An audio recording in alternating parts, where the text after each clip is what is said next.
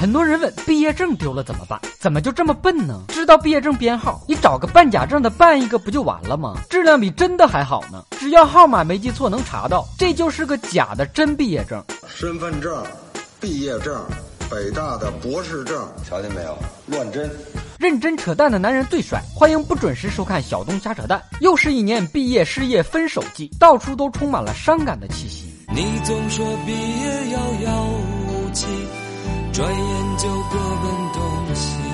但哥还是要奉劝在大城市，尤其是北上广深的毕业生，毕业喝酒的时候不要太过分的煽情，不然等你毕业了，发现大家还在一个城市混，公交、地铁上见面了，多尴尬呀！有调查显示，只有不到百分之五的同学会在毕业后还保持联系，真是没想到，同窗好几年，毕业后还保持联系的居然有百分之五那么高。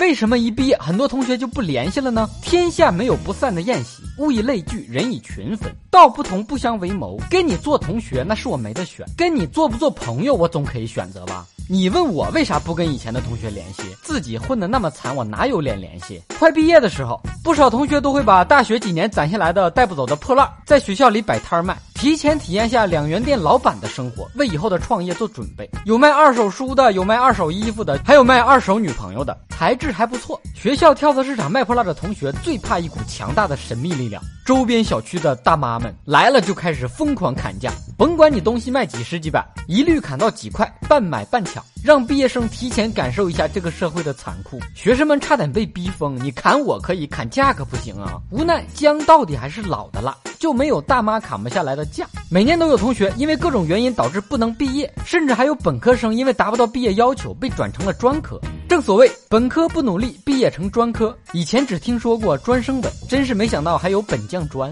清华大学还有个规定，学生不会游泳不能毕业。所以你知道我当初为什么不考清华了吧？俗话说打死犟嘴的，淹死会水的，我才没那么傻。